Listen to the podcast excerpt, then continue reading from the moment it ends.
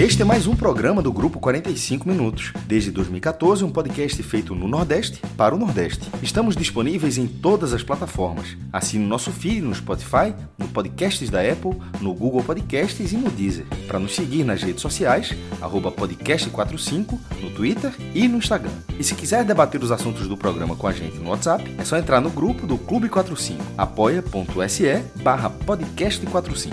Muito obrigado pela escolha e pela confiança.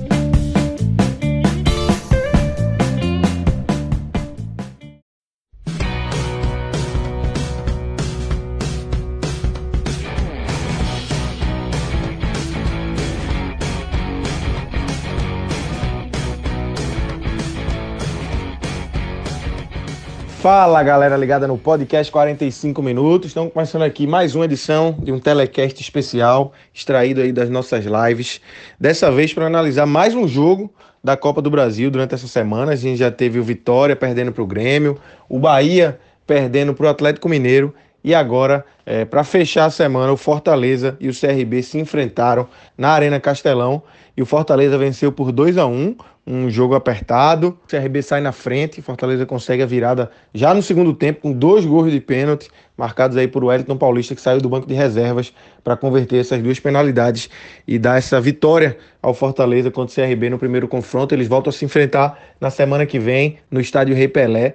E eu estive nesse programa com Tiago Minhoca e com Rodolfo Moreira Neto para a gente analisar é, tudo que aconteceu no Castelão durante esses 90 minutos e os efeitos aí dessa partida para a sequência do Fortaleza na Série A do Campeonato Brasileiro e também para o jogo de volta contra o CRB pela Copa do Brasil. Antes da gente dar o play aqui na nossa live, deixa eu lembrar para vocês aqui do Bet Nacional, parceiro aqui do nosso grupo, www.betnacional.com um site de apostas esportivas que está ao nosso lado, inserido na nossa programação, porque a gente está sempre fazendo nossas apostas aí ao vivo para a turma ver, depois a gente faz o, o rescaldo lá, ver como é que foi. A gente tá bem, viu? A conta aí do podcast 45 minutos está muito bem. E entrem lá, na hora que vocês forem fazer o cadastro de vocês, vocês usam o código podcast45, que vocês vão ganhar o dobro da sua primeira, do seu primeiro depósito, né? Se você depositar 30 reais, você ganha 30 reais. Se depositar 100 reais, ganha 100 reais e isso vai até 200. Depositando 200, ganha 200. Depositou mais de 200, você ganha os 200. Então essa é a parceria aqui do podcast 45 minutos com o Bet Nacional. Acessem lá www.betnacional.com. Só lembrando, importantíssimo, esse código você utiliza no momento do cadastro. Na hora que você for fazer seu cadastro para encher seus dados, você vai colocar lá o código podcast45 para poder ganhar aí esse benefício aí dessa parceria do podcast com o Bet Nacional. www.betnacional.com. Entrem lá e agora a gente vai soltar o play para consumir esse nosso conteúdo aí, dessa análise do jogo do Fortaleza contra o CRB.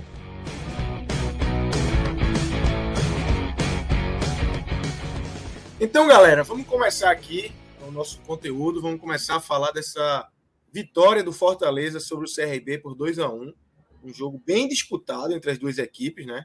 na Arena Castelão. O CRB Minhoca saiu na frente, ainda no primeiro tempo, e o Fortaleza conseguiu, no segundo tempo, um volume muito maior e realmente é, fez por merecer aí esses dois gols. Teve chance até de ampliar.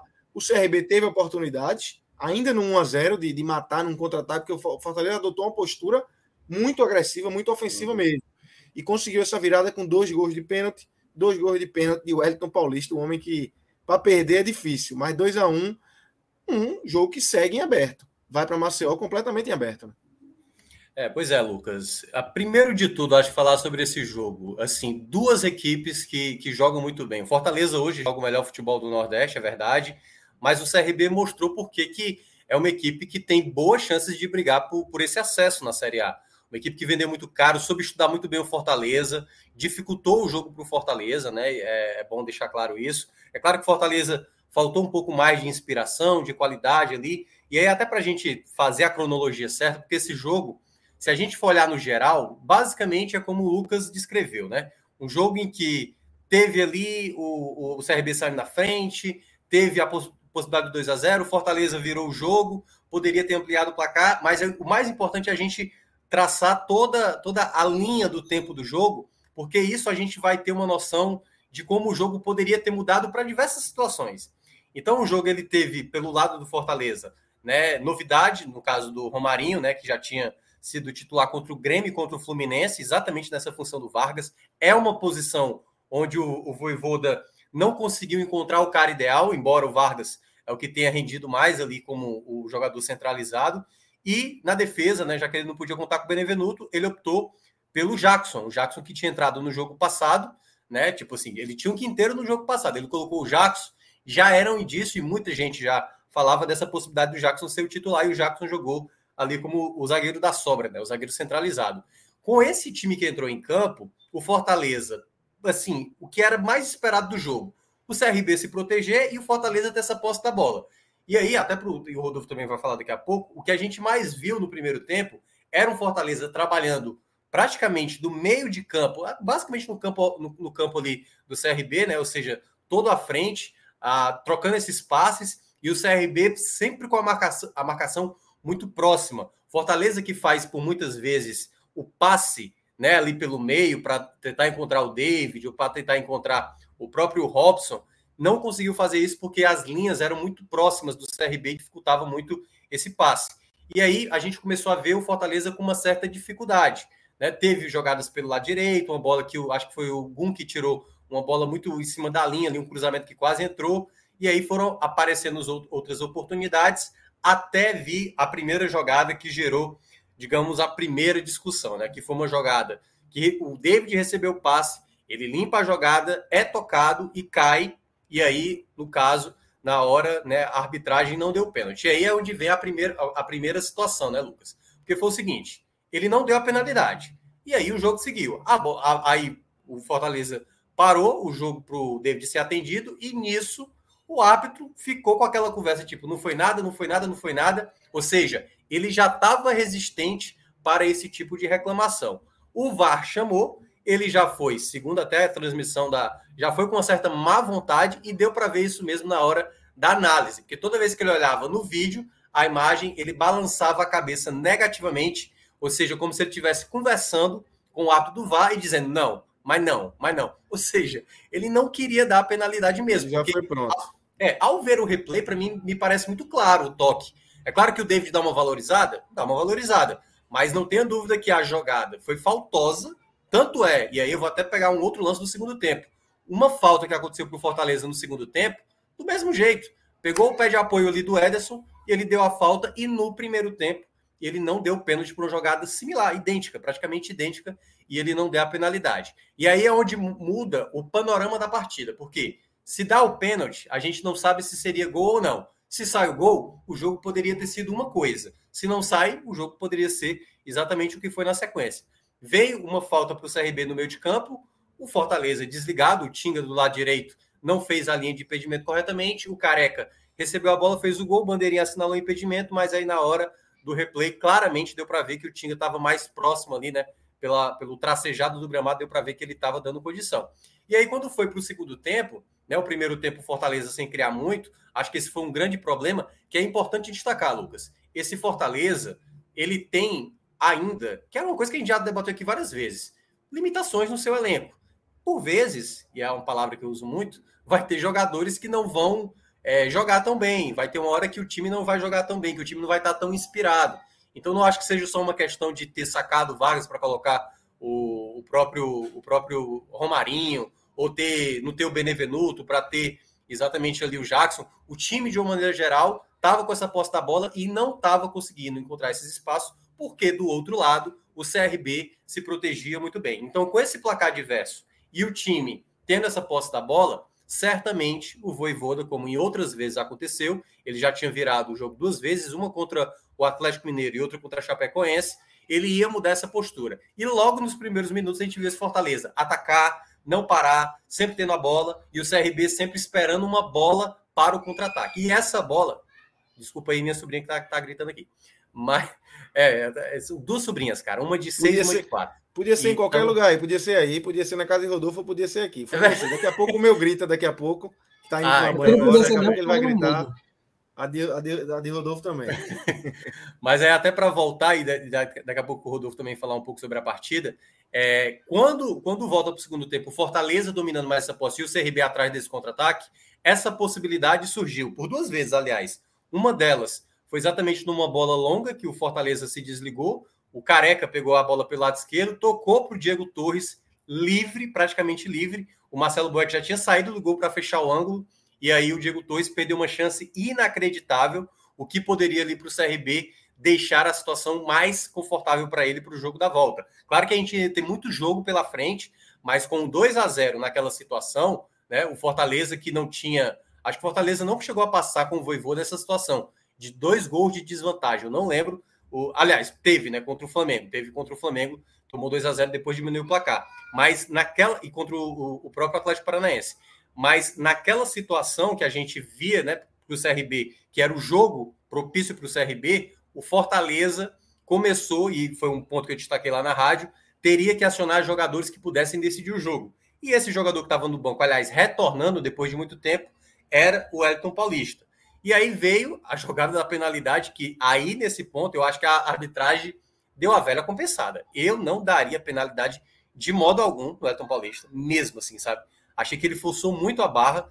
Tem ali um contato de perna, mas para mim muito forçado o Elton Paulista. Então, eu não daria penalidade, assim, o que para mim foi muito claro o primeiro, lá do primeiro tempo, esse segundo para mim, eu achei muito forçado a penalidade ter dado para o Elton Paulista e ele foi lá, bateu firme, né? Foi uma penalidade muito bem batida para fazer o gol do empate. E aí, cinco minutos, cinco minutos depois, aparece ele, né? Ele que é, né? Fez história no São Paulo, fez história no esporte, sempre agradando o torcedor. Wesley, ele mesmo, Wesley, entra, me levanta a mão Curioso, curioso dessa substituição que foi saiu Jean Patrick e entrou Wesley. Duas peças que se passarem na frente da Ilha do Retiro. Torcedor do esporte, só alegria. Não é só saudade. E aí, Wesley, e aí ficou explicado porque o Wesley é banco de Jean. Cara, minha Nossa Senhora, cara. Assim, não chegou no nível Maidana, né, contra o próprio Fortaleza, mas ele levanta o braço, né? E na hora deu para ver na reação do Pikachu. Porque você percebe de vez em quando na própria reação do jogador. E na reação né? do próprio Wesley também.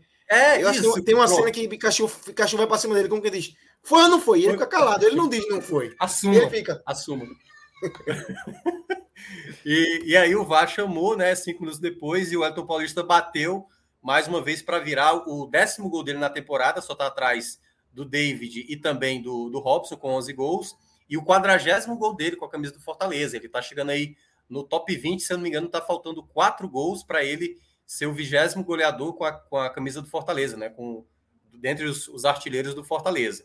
E aí, naquele 2 a 1 Lucas, aí a gente viu mudar o panorama, porque o Fortaleza, e aí foi quando a gente viu o Fortaleza, que é o Fortaleza que mais tem chamado a atenção. Fortaleza que não para. Fortaleza teve duas ótimas chances, uma delas inexplicável que o David fez. Ele recebeu uma bola livre para bater, demorou demais, demais, demais. Não se pode desperdiçar uma chance tão clara como essa como ele recebeu, cara a cara com, com o Diogo Silva, e aí, né, perder a chance do 3 a 1 e uma outra, que aí eu até coloco mais mérito, né, assim, pelo ângulo que estava, o chute do Robson, que também poderia ter sido gol, mas foi uma oportunidade também que o Fortaleza poderia ter ampliado. Mas no geral, assim, se a gente for falar do geral do jogo, e aí até para encerrar essa minha primeira parte, eu acho que o 2 a 1 ele condiz com o que foi a soma total do jogo, sabe? Com o que o Fortaleza produziu, com o que o próprio CRB é, soube preparar como estratégia. Porque se a gente comparar em termos de estilos, é óbvio que o Fortaleza ia ter mais posse, ia finalizar mais vezes, mas na característica que o CRB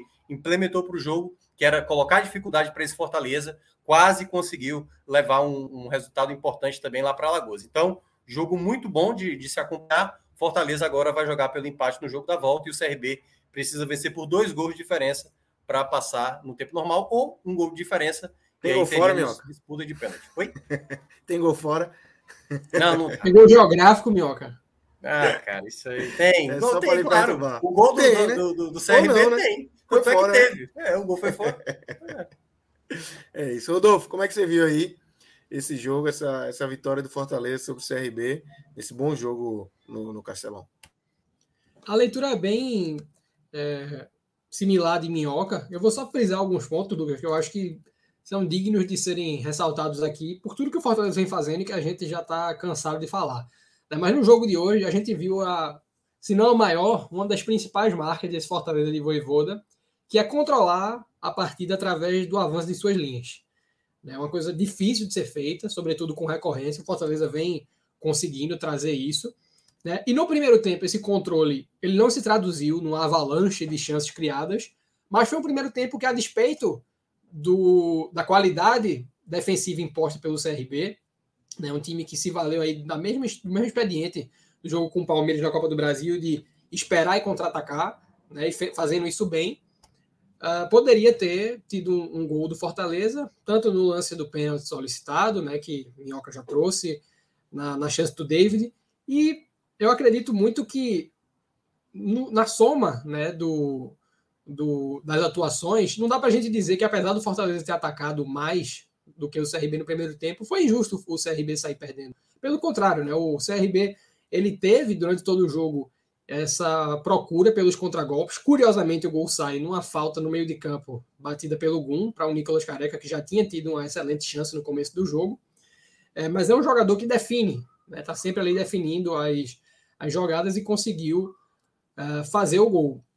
Essa desvantagem ela pode não ser uma, uma coisa justa aos olhos do torcedor, mas a gente tem que enaltecer também a postura do CRB, sobretudo defensivamente no primeiro tempo, ainda que isso não desmereça em nada o que o Fortaleza conseguiu produzir uh, nesse controle que eu já mencionei. E quando vem o segundo tempo, né, a despeito da chance claríssima perdida pelo CRB no, no início da, da etapa, o Fortaleza conseguiu traduzir esse controle em N situações, em um volume de jogo bem intenso, e aí é onde reside a importância de você ter um jogador como o Wellington Paulista no seu time. Né? Um cara que faz pivô, um cara que briga, um cara que tromba. É, o Fortaleza teve volume, conseguiu dois pênaltis. O Wellington é um exímio cobrador, né? converteu os dois com convicção. E como o Minhoca trouxe, poderia ter sido até uma vitória maior, porque o Fortaleza continuou em cima sabendo da, da necessidade de, da importância, melhor dizendo, de fazer um resultado mais largo para jogar com a maior segurança em Alagoas. E na leitura do jogo, Lucas, eu acho que esses são os aspectos mais é, relevantes a se destacar. Né? O Fortaleza utilizando essa linha alta para poder ter o controle da partida em todas as fases do jogo, e vem fazendo isso muito bem.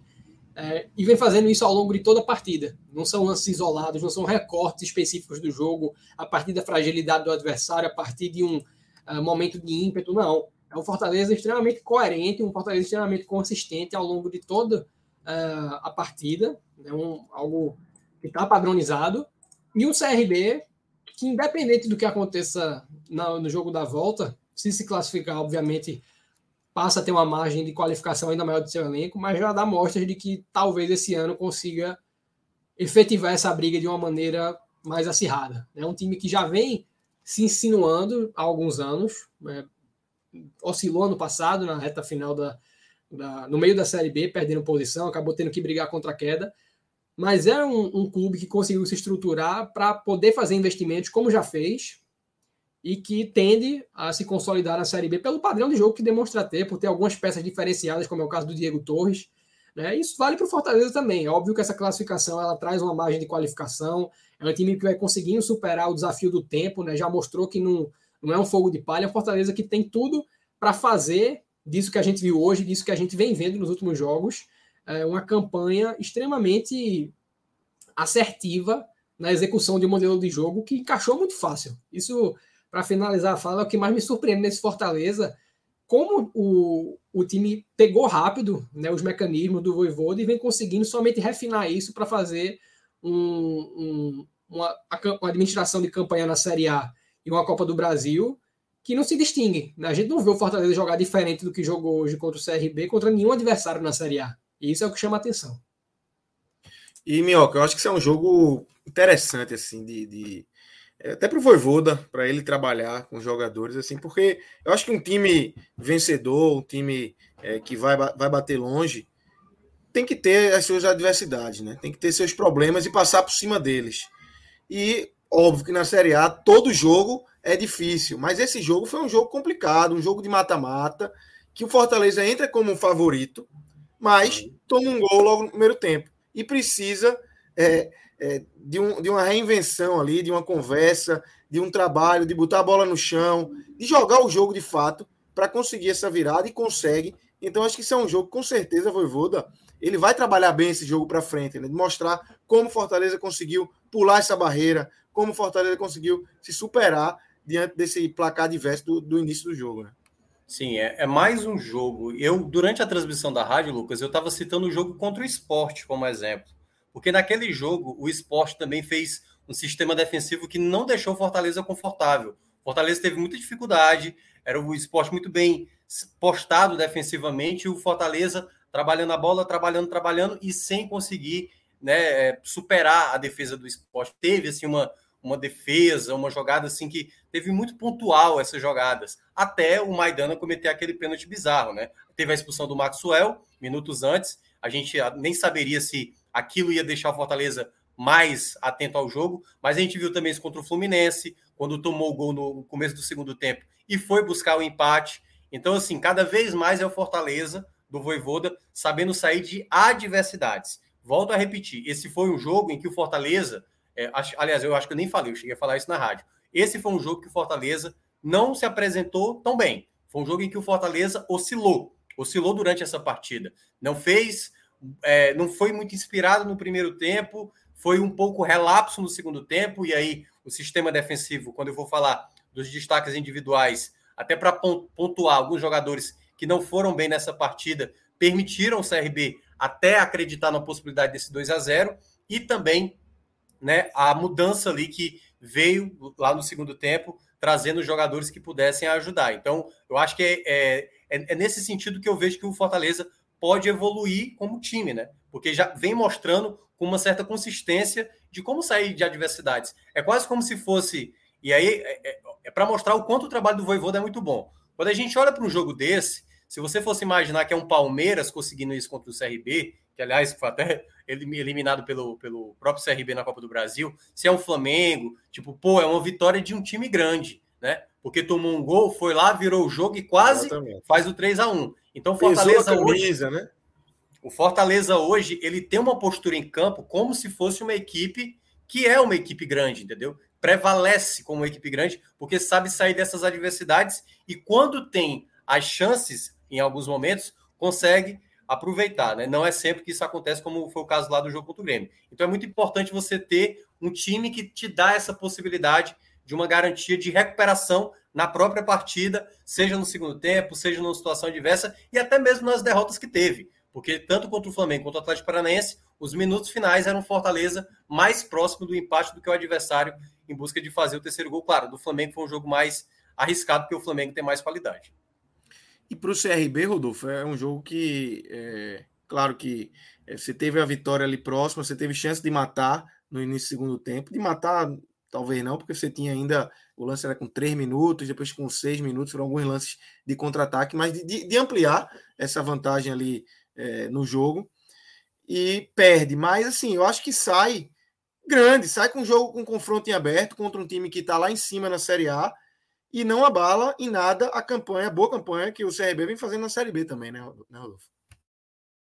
Exatamente o que eu tinha trazido, Lucas. Eu acho que vai ficando mais nítido né, que o CRB ele tem a condição de fazer dessa campanha o que várias outras não foram. Né? Em 2019, por exemplo, era um time que, acho que até nessa etapa do campeonato que a gente está tá na Série B. É, era um time que tinha sempre a chance de engatar a quinta marcha, era até uma coisa meio polêmica, porque ele vencia fora, trazia para casa a oportunidade de entrar no G4 e perdia. Isso, isso aconteceu assim por umas três, quatro rodadas consecutivas e faltava alguma coisa ali. Né? E acho ano passado houve uma, um indício similar, até nesse momento também da Copa do Brasil, que o CRB conseguiu avançar um pouco.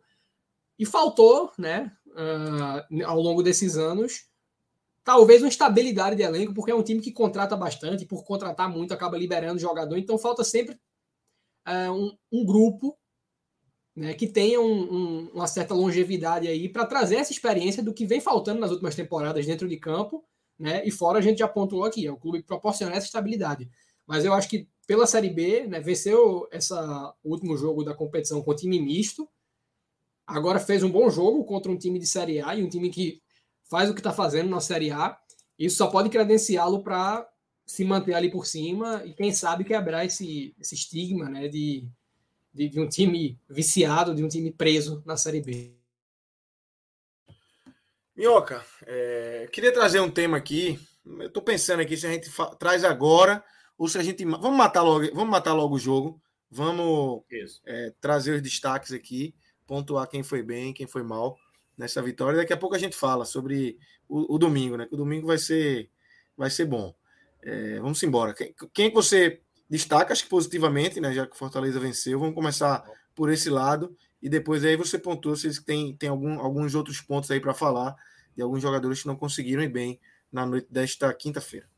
É, esse foi um resultado importante e que em parte do jogo jogou bem, mas eu acho que no saldo geral foram os jogadores jogaram mais abaixo do que tem apresentado nos últimos jogos do que na partida de hoje. Então, para mim, eu, eu, tenho até mais facilidade de listar os piores da partida do que os melhores. Claramente, o Elton Paulista vai entrar como o melhor do jogo, né? Porque foi é, uma equipe que, aliás, foi um jogador que deu a vitória, né? Sai do banco, bate os dois pênaltis de maneira brilhante, participou de outras jogadas de ataque depois de 2 a 1 um, foi um jogador muito importante e é um jogador fundamental. Ele, ele juntamente com o Robson e o, e o David, né? É, os três têm 32 gols, cara. 32 gols já na temporada. É um trio que é, é, não, é, não é qualquer time do Brasil que tem essa quantidade de gols, e mesmo se a gente até desconsiderar os gols ali do, do começo da temporada, né? Já nessa Série A e na Copa do Brasil, realmente já é uma boa quantidade de gols. É, vai ele, o outro que eu vou citar, que para mim, deixa eu até dar uma olhada aqui para também não cometer o equívoco de falar o nome de nenhum jogador. Eu gostei do jogo do, do Crispim. O Crispim foi um jogador que, que assim, apesar de. O Crispim ele, ele, ele, ele já chamou mais atenção em alguns momentos, mas eu acho que ele é um cara que sempre dá uma, um equilíbrio ideal pelo lado esquerdo, sabe? Em termos de passe, de qualidade, de bola parada. Ele é um jogador que bateu uma falta muito interessante no, no segundo tempo, que o Diogo Silva fez uma boa defesa. Aliás, o Diogo Silva foi muito bem no gol do CRB, né? Mas eu gostei muito da partida do Crispim, foi um jogador que conseguiu encontrar bons passes, mas aí é que tá. É, eu até queria ter visto, a gente fez uma entrevista, né? O pessoal aqui do, do Jornal o Povo fez entrevista com o Voivoda, eu até tinha colocado essa pergunta para o Voivoda, só que não deu tempo de fazer. Saber se o Crispim ainda é uma possibilidade de jogar pelo meio, sabe? e não como um ala esquerdo. Eu queria ver muito o Crispim jogando mais à frente, porque eu acho que ele tem uma boa finalização. Né? Eu acho que ele pode ser um jogador também utilizado por ali, mas só quando realmente optar pelos novos jogadores chegando, a gente vai ter uma noção se de fato ele vai continuar nessa ala esquerda ou não. E o outro nome que, que para mim foi bem na partida, cara, aí esse terceiro nome eu acho que eu vou ficar de novo com o Tinga, sabe? Acho que o Tinga, apesar de ter feito a linha de impedimento errada, Ali eu não acho que seja um, uma questão do erro dele especificamente. É, é tão milimétrico ali, é quase que né, meio segundo a mais, meio segundo a menos, se dava condição, não dava condição. Mas eu acho que o Tinga foi o melhor jogador ali do, do setor defensivo, né? Que aí é onde eu entro na parte negativa. Não gostei da partida do Tite, não gostei da partida do Jackson. Os dois foram muito ruins. O Tite tomou um amarelo que, ao me ver, muito precipitado. Ele foi na bola e o juiz deu um amarelo. Mas... E cedo, né, é, pois é. E teve uma jogada no segundo tempo que ele tomou um giro, não tô lembrado de quem, mas ele tomou um giro com muita facilidade. E, e, o, e o, o, o Boeck saiu do gol para evitar né, ali uma possibilidade real do CRB. Então, assim, foi talvez a pior partida que eu vi do Tite em termos de segurança. Ele não jogou bem para mim, tava. Ele, ele, tem esse perfil, né? Ele é o mais líder, ele é o que mais fala com a arbitragem mas eu achei ele muito perdido no jogo. Assim também como seu parceiro, né, o, um dos três ali da zaga, o Jackson, também tomou amarelo, uma entrada bastante pesada no primeiro tempo. Nessa jogada, que foi uma possibilidade, que foi do, do Diego Torres, né, do 2 a 0 ele não teve perna para chegar né, no, no jogador do, do, do Careca, então foi um zagueiro muito lento na jogada. Não gostei da partida dele. E aí, esse terceiro nome, a gente poderia citar alguns aqui. O Ederson não fez uma boa partida, Romarinho também não fez boa partida, Pikachu também eu não gostei, apesar do, do Pikachu ter continuado no jogo, jogou de volante ali no parte do jogo, né, nos minutos finais. Mas eu acho que eu vou acabar ficando com o Romarinho, sabe? Porque, assim, o Romarinho, ele é pouco utilizado. Geralmente é utilizado, utilizado no segundo tempo. E o Voivoda já explicou o que é que ele quer com o Romarinho. O Romarinho, para ele, é um jogador que quando eu precisar ter um jogador de um contra um, ele vai ser o cara que eu necessito. Só que, durante o jogo, ele não foi esse jogador. Então, para o Romarinho ser útil para o Fortaleza, ser útil para o Voivoda, ele tem que ser um jogador com mais repertório, com melhor drible, com velocidade. E ele, ele foi, pelo menos na partida, um jogador participativo. Correu, marcou, ajudou na marcação, acionou bola, deu passe. Mas o que era necessário, o que o Voivoda precisa com ele, segundo as palavras do Voivoda, ele não está conseguindo entregar em campo. Ele não está sendo um jogador agudo, ele não está sendo um jogador que quebra linha. Ele não está sendo esse jogador. Então, acho que esse é um grande empecilho que pode ser resolvido, Lucas, aí para encerrar, com a chegada dos novos atletas. O Fortaleza, para o jogo da volta, já vamos estar em agosto, o jogo vai ser dia 4, e se regularizar até o dia 3, De Pietri, Edinho e, no caso, o Henriques, já poderão jogar contra o CRB no jogo da volta. Então, até dia 3, a terça-feira, se o Fortaleza registrar esses jogadores, já poderão atuar no jogo contra o CRB na quarta-feira. Rodolfo, é, queria te ouvir. Quem, quem é você coloca aí? Você discorda, concorda de minhoca, outros nomes? Como é que você viu aí?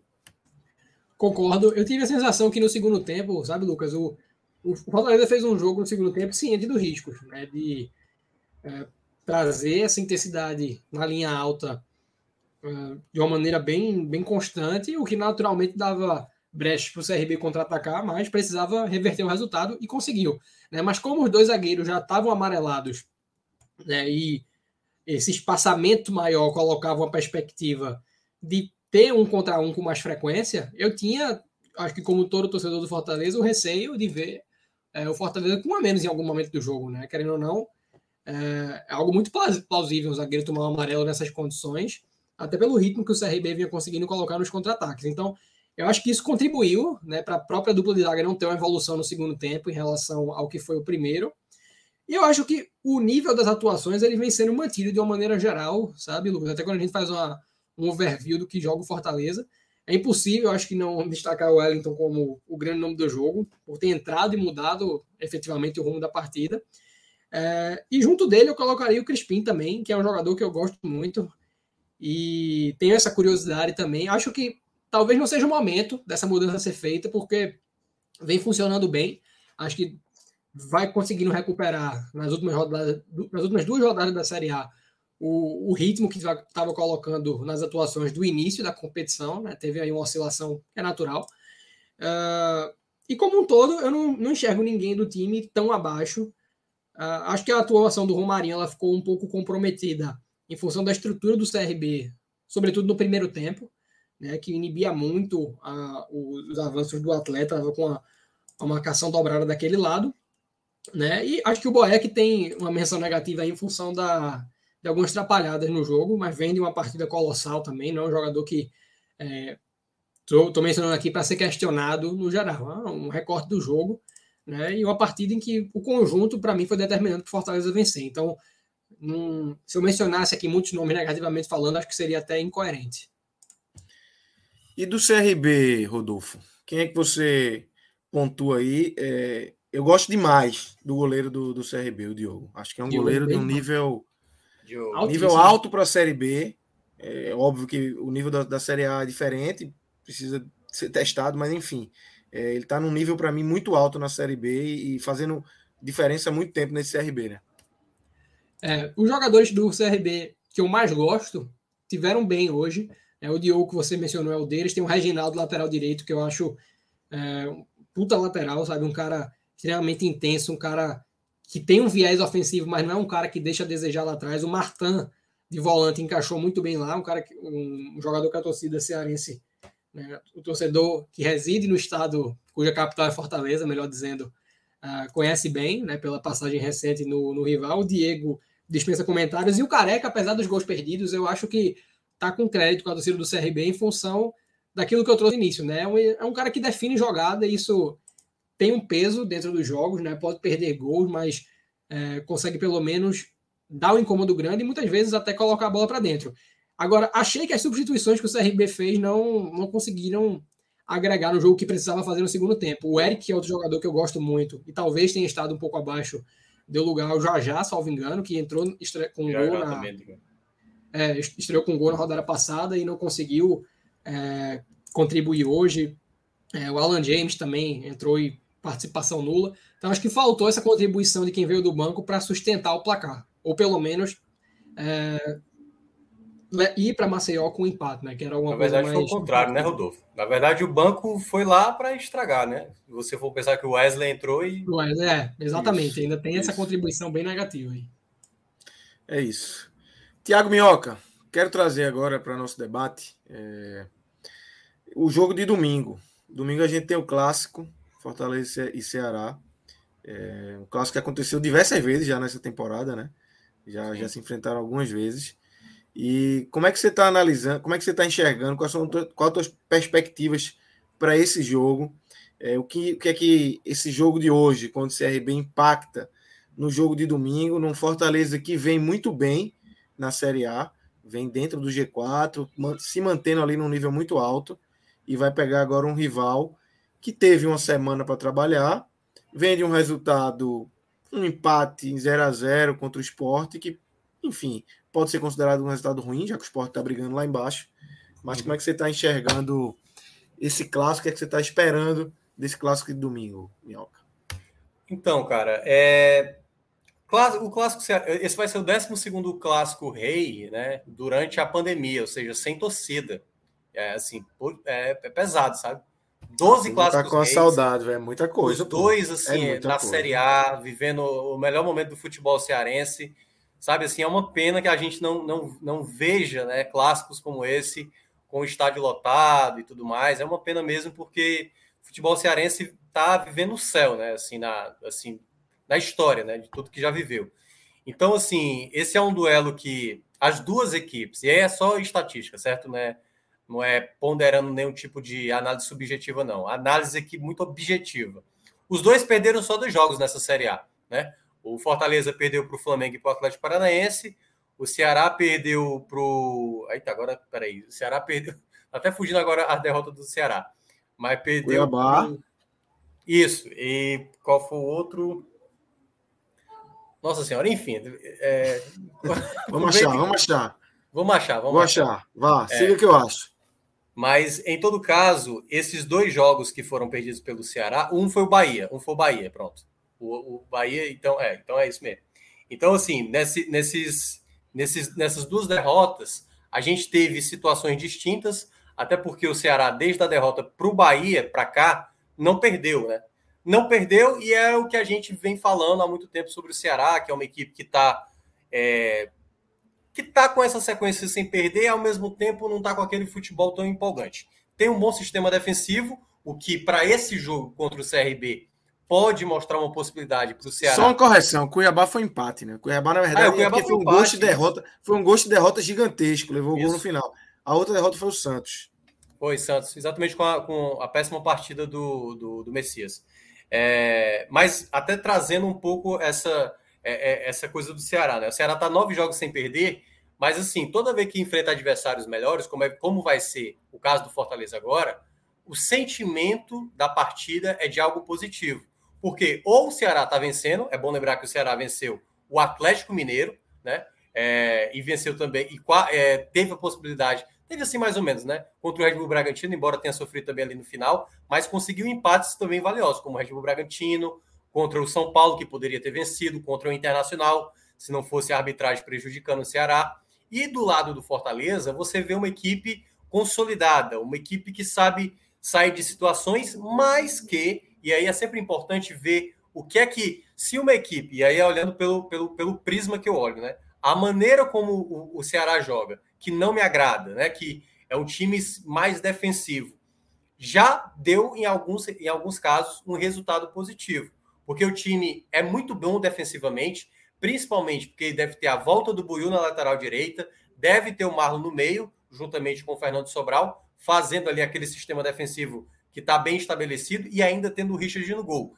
Nesse ponto defensivamente, o Ceará ele passa a ser um, um desafio maior para o Fortaleza, né? Fortaleza que tem aí um ataque muito bom e que tem né, também o outro lado, aí trazendo o lado é, é, positivo do, do, Fortaleza. A questão do propor o jogo, a questão de sair de situações, a questão de você ter jogadores sempre que podem resolver essa partida, como o Pikachu, como o Elton Paulista, como o Robson, como o David. Então, você ter opções como essa para resolver uma partida, decidir uma partida, é muito bom. Já entrando no lado negativo, Lucas, aí é onde entra os problemas que cada um vai ter que lidar para esse jogo. O Fortaleza, por exemplo, é, ele tem uma dificuldade de uma situação de se perder durante o jogo na desatenção. Eu já falei aqui outras vezes. É um time que entra desatento, é um time que tá ali uma situação muito delicada e que pode tomar um empate, que pode tomar um gol, pode tomar o um gol que pode ampliar, como foi o caso do CRB, e aí as coisas acabam não acontecendo. Então é um time que, que arrisca e aí, claro, pode acabar comprometendo com o resultado. E ao mesmo tempo, a gente tem um lado negativo do Ceará, que é o setor ofensivo. Um grande problema, não vai poder ter como opção o Jael, então só vai ter o Kleber, que é uma opção que vem demonstrando dificuldade, é muito pontual, e aí o Ceará o torcedor do Ceará vai ter que torcer para que o, o Kleber esteja no dia iluminado, para que né, consiga ajudar a equipe, porque, sabe, ele joga uma partida boa para três ruins. Então é o grande problema, e é um clássico que a gente tem um favoritismo, que é do, do Fortaleza, contra uma equipe que se apresenta bem, que não que não compromete. Antes, antes que recortem só esse vídeo, é o favoritismo, velho. É assim. É o favor, favoritismo. Minhoca não está dizendo que o Fortaleza vai ganhar o jogo. Não é isso. O Fortaleza é favorito a ganhar o jogo. Ponto. Ponto. Não tem para onde discutir. O time está na terceira colocação, vem num, num, num, nível de futebol muito mais tranquilo, muito mais regular. E você tem um Ceará, como você ia falando aí, que ganha um jogo, empata outro, mas sem encantar, né? É. E aí eu acho que é, é um duelo que eu ainda acho que é um, um duelo aberto, sabe? Claro, para mim, se eu fosse fazer lá a odds, a baixinha ia ser do Fortaleza, a mais alta ia ser do Ceará. Mas eu não consigo enxergar é, uma, sabe, assim, ah, não, Fortaleza vai lá e vai vencer a vai partida. atropelar também não é. Também é, não é, tipo assim, o que pode acontecer, porque pelo que o futebol que o Fortaleza joga, né, tem apresentado. Mas quando você começa a ver os últimos jogos do Fortaleza, vitória de 1 a 0, 1 a 0, 1 a 0, essa vitória de 2 a 1, você vê que há ainda uma dificuldade para determinadas situações que o elenco pede um pouco mais, que é difícil, sabe, Lucas? Cada vez mais que você vai numa sequência de vitórias, o próximo jogo ele vai se tornando. Porque assim, os caras estão fazendo uma sequência de vitórias e isso vai dando uma, um certo relaxamento e tudo mais. Mas nesse duelo, né, no clássico, todo mundo que quer jogar, né, nenhum jogador quer, quer sair do clássico. Eu considero um duelo que há um favoritismo do Fortaleza, que não quer dizer que vai ganhar, tanto é que o Fortaleza era favorito contra o CRB e por pouco ali poderia ter, poderia não ter saído com a vitória. Mas é um duelo que certamente a gente vai ver. Um Fortaleza dominando. E aí, e aí até para fechar essa parte, se a gente for pegar os quatro duelos nessa temporada 2021 foram cinco clássicos reis, né? Três empates e duas vitórias.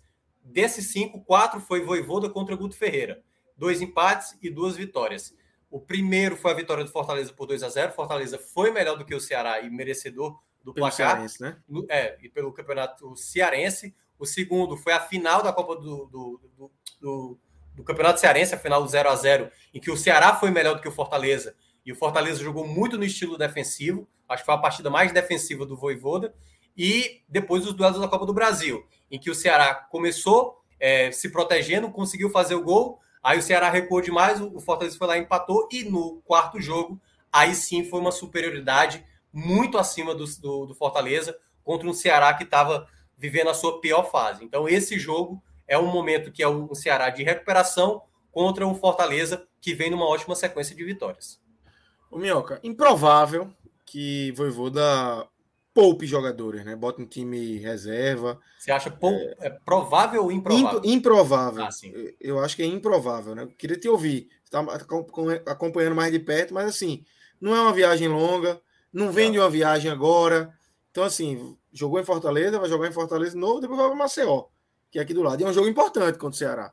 É, é um mas é um jogo. Que... É, é um jogo que o intervalo de tempo diminuiu. O jogo contra o CRB seria na quinta, e agora vai para quarta. Vai ser exatamente no limite que a CBF determina. 66 domingo, horas o jogo vai terminar. Meia, né? É, o jogo o vai clássico. terminar 10 e meia, 10 e meia do domingo, e vai jogar, ele vai jogar 4 e meia da, da quarta-feira, entendeu?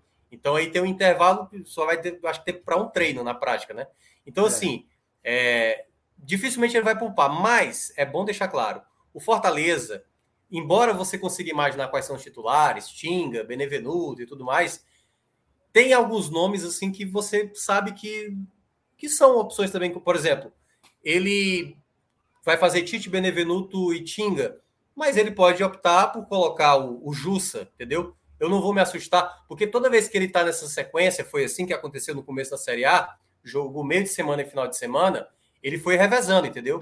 Então tinha hora que ele começava com o Romarinho, tinha hora que ele começava com Vargas, teve vezes que ele começou com o Luiz Henrique. Então o Voivoda, ele, ele tem o time titular dele, mas ele preza para cada jogo o time que está na melhor condição. Não à toa, ele colocou hoje o Romarinho, né? E colocou. É, ele tinha como opção o Elton Paulista e o, e o Felipe Alves no banco, que aí também a gente pode ver de novidade para esse jogo. Já o Ceará não. O Ceará vai com força máxima, lembrando que nem Ceará nem Fortaleza terão jogadores suspensos para esse jogo, né? O Ceará só vai ter, no caso, o Jael, por conta ainda da, do STJD, mas Gabriel Dias e, no caso, o Mendonça conseguiram lá fazer a conversão né, em cesta básica e aí é, vão poder tá, atuar. Embora Gabriel Dias, para o torcedor do Ceará, não é, uma, não é uma alegria, não. Na verdade, é mais uma aflição. Mas é mais uma opção para Guto, né? Mas vamos embora. Acho que aqui a gente é, encerra, né? Essa primeira parte do nosso programa. Falamos aí dessa vitória de Fortaleza. Projetamos aí esse, esse clássico rei importantíssimo que sempre pega fogo. Vai acontecer no domingo às 8h30. E Minhoca, é, domingo 8h30 vai estar tá pegando fogo também a Olimpíada já, porque 8h30 é um é. horáriozinho que o negócio começa. André Apolinário está acordando 8h30. Nosso presidente lá do Clube 45 e chefe aí da, da equipe de comunicação que está cuidando aí do 45 Gigante. medalhas. Tem uma galera, velho, uma galera. Eu, assim, até aplaudi essa turma. Tarcísio, acho que Leonardo, não vou lembrar de todo Mariana. mundo aqui, mas Mariana, em nome de André, quem tá, quem tá fazendo aí, botando a programação pra gente. Meu amigo, é, acordei de manhã, eu já vou no 45 medalhas lá. Já não, pois é, a primeira coisa que eu vejo é tipo assim, vamos ver o que teve e ver o que os comentários, né? Porque quando isso, sai medalha, é a galera, quando é. não sai, quando algum brasileiro perde as secadas e tal, é. todos os xingamentos possíveis. O bom de Olimpíada é isso, né? Porque vira um debate eterno, né? Principalmente é. que o, o, nosso, o nosso grupo, cara, é todo mundo parecido com a gente, se for reparar bem, entendeu? É, é bate-boca. É, é, tudo, é cachorrada, pô. Como diria é cachorrada, pô, é, é cachorrada. Hoje de manhã a gente teve um, um debate longo, né? Assim, eu e, e, Fred e alguns, né? Assim, a gente estava um pouco. A gente estava feliz pela, claro, pela medalha da, da Rebeca, mas é porque teve a possibilidade do ouro, cara, sabe? Se ela, ela teve a chance ali do ouro, e claro que a medalha de prata ela é enorme, cara. É a maior, a maior medalha, é, talvez, dessa Olimpíada. Eu acho muito difícil alguém superar a medalha da Rebeca. Mas é porque. Já teve outro ela... debate em relação a isso, Minhoca. Eu acho que esse, esse debate já trouxe um outro que era é, que a medalha de Ítalo é maior do que a medalha de. de ah, de sim, sim, foi. Na sequência, aí, coladinho. É, mas é porque é, tipo, é uma medalha, cara, que o Brasil há muito tempo, o Vilar até chegou a falar sobre isso, que o Brasil já buscava há muito tempo. A gente teve várias possibilidades com o Jade, com, com a Daiane e tal. Então, assim, foram muitas possibilidades da gente conquistar essa medalha, mas é porque se ela não erra ali no solo, bastava ela fazer o, o que é a média dela. Ela foi, ela foi um pouco abaixo da média dela, mas se ela vai ali na média dela, ela teria chegado, assim, essa medalha teria sido muito mais impactante do que já foi, porque a prata foi enorme, entendeu? Mas o ouro teria sido, assim, algo, ó, cara, tipo, a representatividade dela, sabe? Da garota de onde ela surgiu, garota negra e tal, e sabe, assim, no meio ali das americanas e das russas, caramba, sem a Simone Biles. Olha, olha o quanto isso seria representativo, sabe? Para a ginástica de uma maneira geral, e principalmente a ginástica feminina. Então, assim, é uma medalha de prata maravilhosa, maravilhosa, mas assim, eu, eu tenho que, que falar o que eu senti na hora. Quando ela entrou no solo, eu falei, cara, dá, dá para buscar esse ouro. Mas aí na hora que ela pisou fora, eu falei, putz. E quando sabe eu vi a nota, eu, eu, falei, dava para pegar. Sabe eu não tive esse, esse, esse, sentimento? Eu não tive por um, um motivo. Eu esperava o ouro.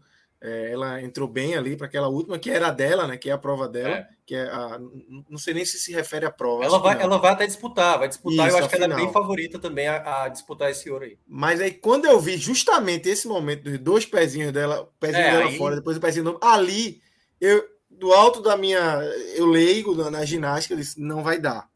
Ela não vai pegar. Nem medalha. Se quer o bronze. Se quer o bronze. Eu achei, porque o pezinho para fora ali. Não, Daiane estava com a voz, Daiane dos Santos estava comentando, já, eu já senti a voz dela mais, mais para baixo. Então, disse, né? deu merda.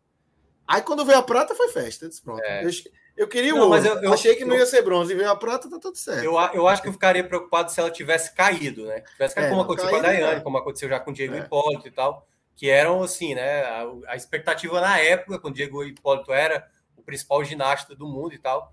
Mas quando ela, ela não caiu, eu falei, cara, medalha aí já, já é nossa, entendeu? Agora, quando eu vi, eu falei, tá entre a prata e o bronze e tal, mas se ela tivesse, quando eu vi a nota, ficou um pouco a lamentação. Mas assim, medalhaça, e para mim, eu acho difícil.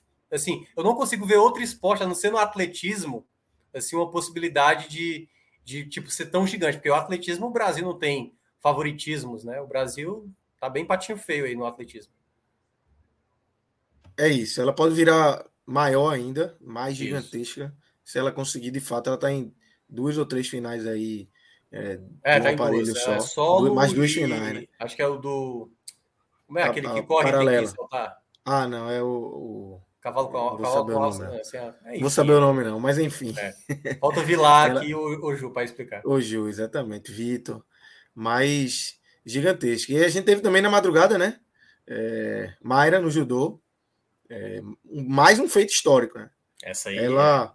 É respeito. Terceira medalha seguida dela em Olimpíadas. Ela ganhou bronze em Londres, ganhou bronze no Rio e ganhou bronze agora. Gigantesca, gigantesca, gigantesca.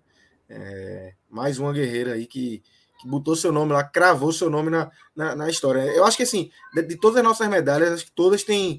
É óbvio, você conquista a medalha, você já está na história, mas todas têm uma, vi, uma historinha peculiar. Né? Galvão, antes de ver o, alguma coisa do jogo, a primeira coisa que eu vi foi a, a narração.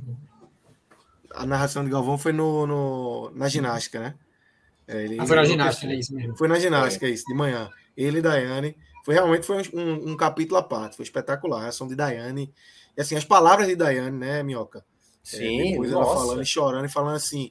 É, Cara, o que eu ouvia de que é, negro não podia praticar esporte, muito menos ginástica. E hoje você tem uma é campeã mundial, que é ela, e a outra é prata na Olimpíada, velho. Colocaram, colocaram até o vídeo, né? Que tem do treinamento lá, e aí lá tem exatamente Guarulhos, a Rebeca é. garotinha e tal. Bem, a é vozinha. Cara, é, exatamente. É muito bom, é muito bom a gente saber Eu tô que. Toda arrepiada é, aqui, assim, só de falar. Com várias coisas que estão acontecendo ne, nessa, nesse ano de 2021, na Olimpíada lá do Japão, e isso está afetando, claro, talvez pelo horário, né? Mas assim, a, os noticiários e tudo mais, o caso da, da, da Raíssa no, no skate pô, quantidade de gente que agora vai comprar skate para a filha, para o filho, sabe?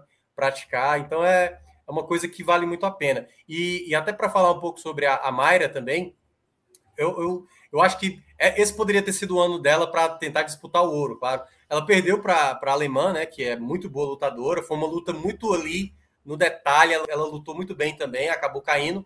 Mas, cara, três medalhas seguidas. Eu lembro quando ela ganhou a primeira dela, vibrei pra caramba e tal. Ela era muito jovem ainda. Então, assim, eu, eu acho, eu gosto muito da, da, da Mayra, assim, do judô é, é, é a que eu mais gosto.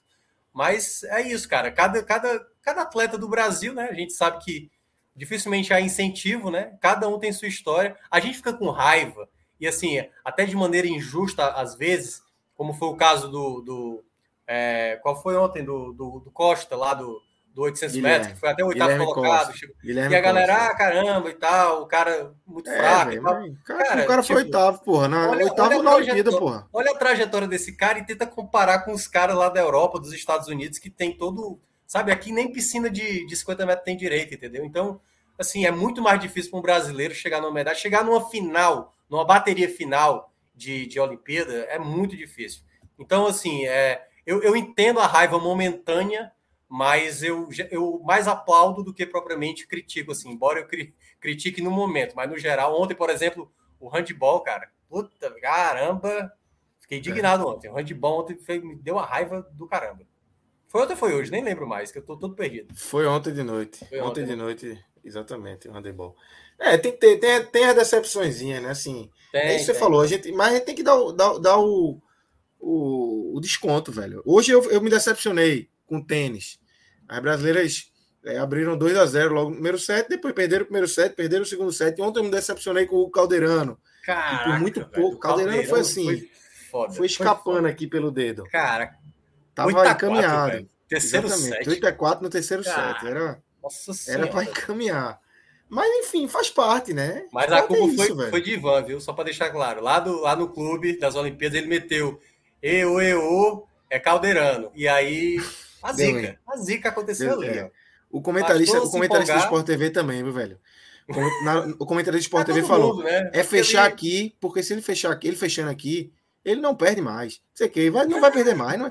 Meu irmão, na hora que ele falou, aí começou a roda, começou a virar. disse, Puta que pariu, vai eu, tenho, eu, eu, acho que o João Grilo estava nem acordado, né, João Grilo? O João Grilo devia estar dormindo na hora dessa, né? Provavelmente. Certamente provavelmente. ele estava sonhando que estava ganhando medalha. Aí deu é. merda. Aí só pode ter Exatamente.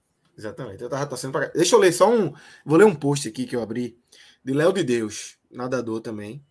É. E ficou em sexto na, na, na, na, final dele.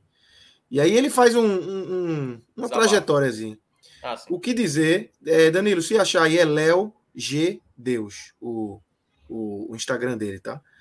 É, o que dizer de uma vida dedicada ao esporte? Jogos Olímpicos, Londres 2012, 21 colocado, parei nas eliminatórias. Rio 2016, é, 13 colocado, parei nas semifinais. Tóquio 2021, sexto colocado, somos finalistas. Melhor marca da carreira, melhor colocação 200 metros borboleta na história da natação brasileira em Jogos Olímpicos. Aí ele fala: uma lição, nunca desistam. A medalha não veio, mas o sentimento mágico e indescritível de ser o meu melhor me transforma em um vencedor. Obrigado, Brasil, famílias, amigos, staff, patrocinadores. Espero ter orgulhado cada um de vocês. Podem ter certeza que vai ser difícil, até parecer impossível, mas minha perseverança vai longe. O que esperar de Paris 2024? Um lado de Deus ainda melhor. Obrigado, Brasil. É isso, velho.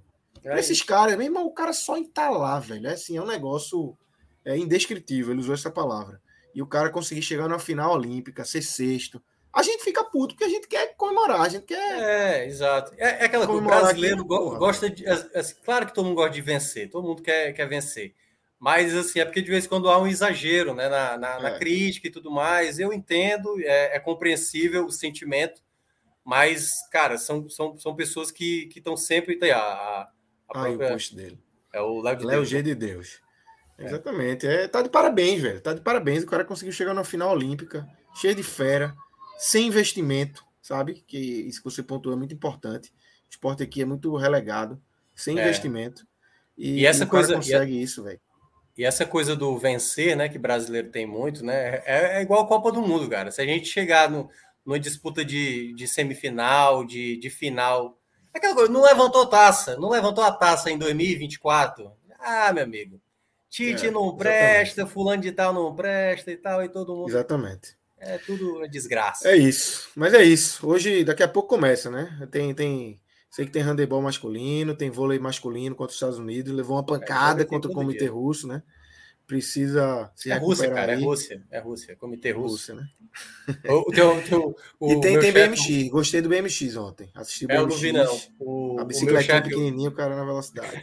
O meu chefe, o Fernando Graziani, ele diz Rússia, né? Aí o cara foi corrigir ele. Não, mas é o Comitê Olímpico Russo. Aí disse, agora pronto. O COI agora vai bater aqui na minha casa para eu ter que falar Comitê Olímpico Russo. Não, não, é isso. Então vamos embora, vamos embora. Vai começar vamos a preparação embora. aqui. Vai começar a Olimpíada. Hoje eu vou tentar dormir cedo. Não sei se vou conseguir, né? A noite é uma vai ficando. Mas é foda. Mas é isso. Minhoca, valeu. Rodolfão já, valeu, já é, se mandou já aí. Valeu. Valeu, Danilo, Marcelo, todo mundo que acompanhou a gente até aqui. Grande abraço, galera.